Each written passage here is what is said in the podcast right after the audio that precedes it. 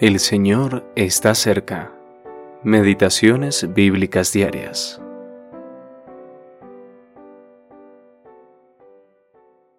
Esta casa fue terminada el tercer día del mes de Adar, que era el sexto año del reinado del rey Darío.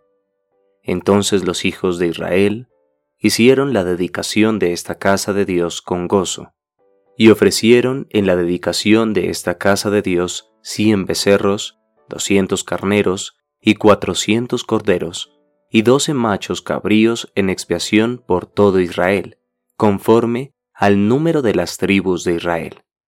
Esdras capítulo 6 versículos 15 al 17.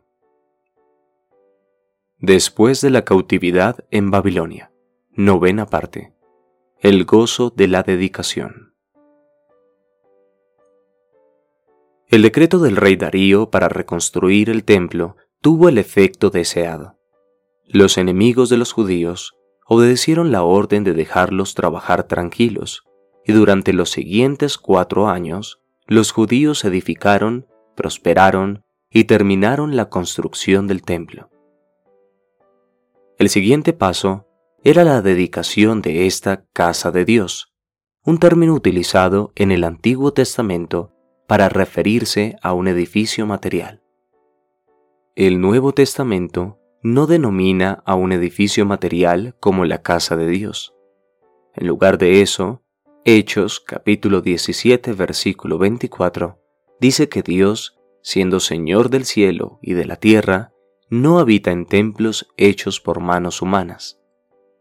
Todos los creyentes en el Señor Jesucristo son vistos como parte de la casa de Dios la iglesia del Dios viviente, columna y baluarte de la verdad.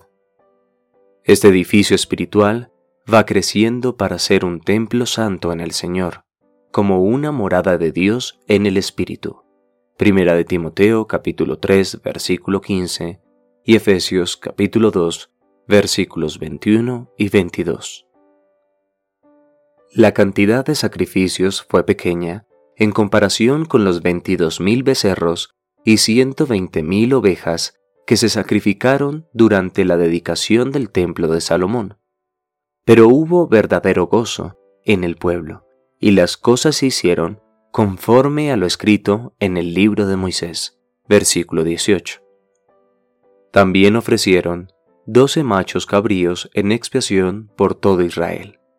Lo ofrecieron por ellos mismos, por los que aún estaban en Babilonia, e incluso por las diez tribus que fueron llevadas cautivas mucho tiempo antes. Qué importante es que nosotros, de igual manera, no pensemos y oremos solo por aquellos con los que nos reunimos y tenemos comunión práctica, sino por toda la iglesia, la casa de Dios en la tierra. Eugene P. Feder Jr.